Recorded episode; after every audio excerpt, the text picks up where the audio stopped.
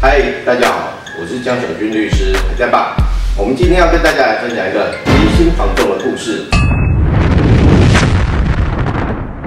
台湾的诈骗案件啊，千奇百怪，层出不穷。你不要觉得卖个房子没什么大不了会被骗，不，我就告诉你说，不止可能被骗，而且还是被房仲骗。尤其是这个故事里面呢，让你深刻了解不懂法律是多么恐怖的一件事情。你就这样莫名其妙走到法院去了，提供这些法律教学影片或者是这些生活故事之前，我们都有跟当事人确认过，当事人经过同意，我们才会拿出来分享。啊，目的其实要避免更多人受骗。以下我会基于保护当事人的立场，改变他的真实身份，来讲述这个事实的经过。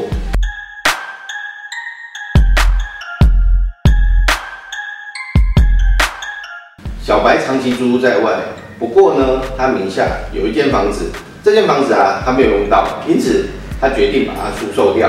他找了一间中立的房仲来销售这个房子啊，他跟这个房仲呢相谈甚欢。那房仲也跟他讲说啊，你这房子与其找那么多人一起来卖，不如交给他专卖。那小白想说，他讲的好像也有些道理，因为找那么多人，每个人都觉得啊，有可能他卖掉专卖，他考虑，嗯，他。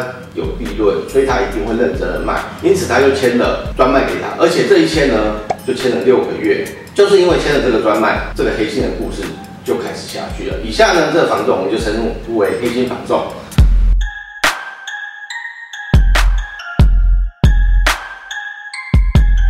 签了这个专卖契约之后呢，前面四个月，哎，都无声无息。小白那时候觉得，他基于信任关系，他也没有去多问说，哎，为什么这四个月好像都都没有人来看我的房子？是乏人问津吗？到了第五个月的时候，黑心房仲终于传来了讯息说，哎，终于有人出价了。小白内心就觉得，哎，终于有人来看了，这样子有人要买了。不过呢，黑心房仲传来讯息是，买方他开价两千万。我小白小白心里就想说，哎，我。契约上面写的价格是两千三百万，你们跟我价格有落差，有落差就算了。但是呢，黑心房仲就一直不停的传讯息，跟他讲说，小白呀，你要出来谈，要出来配合，我们来议价这样子。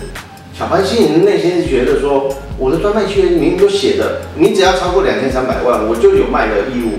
为什么你一天到晚不停的传两千万、两千万、两千万、两千万，要出来谈呢？小白最后受不了了，他就传了一个讯息说。我要跟你终止合作，我不要给你卖了。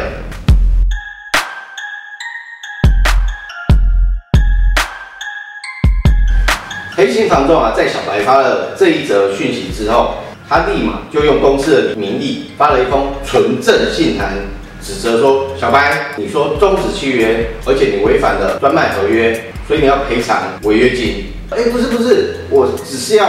把你这个房仲换掉，因为我觉得你太不尊重人了。我明明就已经告诉你说底价是两千三百万，你为什么一直不停的在杀我的底价，而且杀的越来越夸张这样？他马上就再发了一封存证信给公司，就跟他解释说，其实我没有要终止这个专卖契约，我只是希望你们把这个销售人员把它换掉。后来呢，公司就派了店长就洽谈了，而且说我其实真的没有要终止这个合约，我的房子是交给你们继续卖。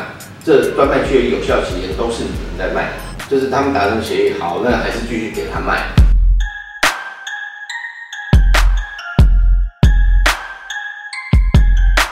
也就是在这契约马上就要到期的前，大概是五天的时间，这黑心房仲以公司的名义偷偷向法院申请了什么支付命令，说小白你违约了，你要给付违约金。新台币八十万元，大家有走过法院程序的一定知道，通常你到法院去递状的时候，他不会马上知道说，哎，你告我这件事情，你通常大概是过了一一个月以上，大概是两个月的时间，你才会知道说，哎，有人告我了。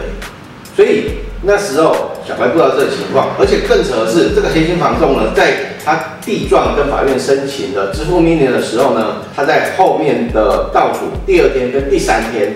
他还陆续带了两组客人去看小白的房子，小白也配合他去让这些顾客看这个房子。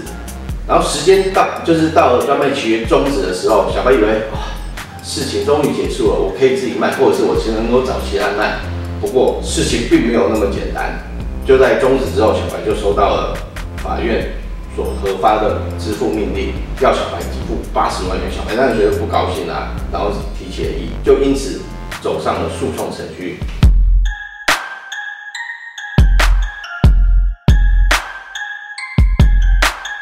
那么我们现在先讲第一审啊，第一审啊，法官他认为说，小白你发了终止这两个字，就是符合法律上的要件，你一讲出来，你去的就是终止，所以你也违约了。因此法院认为说，小白你确实违约，你要赔偿违约金二十六万元。其实啊，小白在一审判决之后，一审判他要赔二十六万，小白是非常的犹豫要不要。提起二审上诉，尤其是他的老婆劝他说：“二十六万付一付就好了，一审的律师费，万一再加上一个二审的律师费，如果二审还是继续维持原判，其实对小白他是一个更沉重的付出。但是呢，因为小白觉得房仲是这么的黑心，他咽不下这口气，他为什么要向诈骗集团屈服？因此他提起了二审的上诉。”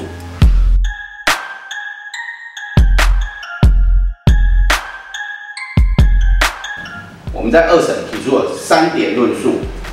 第一点，小白他其实是没有学过任何法律的，他不是法律的专业人士，所以他怎么会知道我打了两个字“终止”，原来在法律上的意义这么重大？然后第二点是，我们从房仲跟小白之间的行为来看，如果他们终止了合约，为什么房仲在倒数了几天还找了两组客人来看房子呢？显然，从他们之间的行为还是继续履行原契约。第三点，则是在于说，房仲必然知道《不动产业经济管理条例》。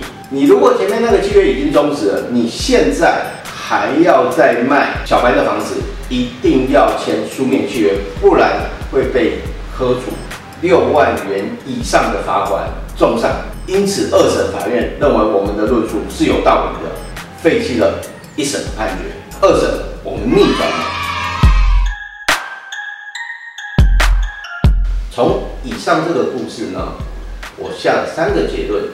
第一个结论，其实你销售房屋不见得一定要签专卖契约，但是如果你要签专卖契约的话，请好好审视你的契约内容是不是每一条都是符合你的需求。第二点，不管你现在是用。纯正信函，或者是用其他的通讯软体，终止这两个字都不要乱传。第三点呢，如果大家有遇到什么样的黑心故事或黑心仿众，请在以下留言，我们大家做个交流吧。我是江永俊律师，大家吧。如果喜欢我的频道呢，记得按赞、订阅、分享，还有开启小铃铛。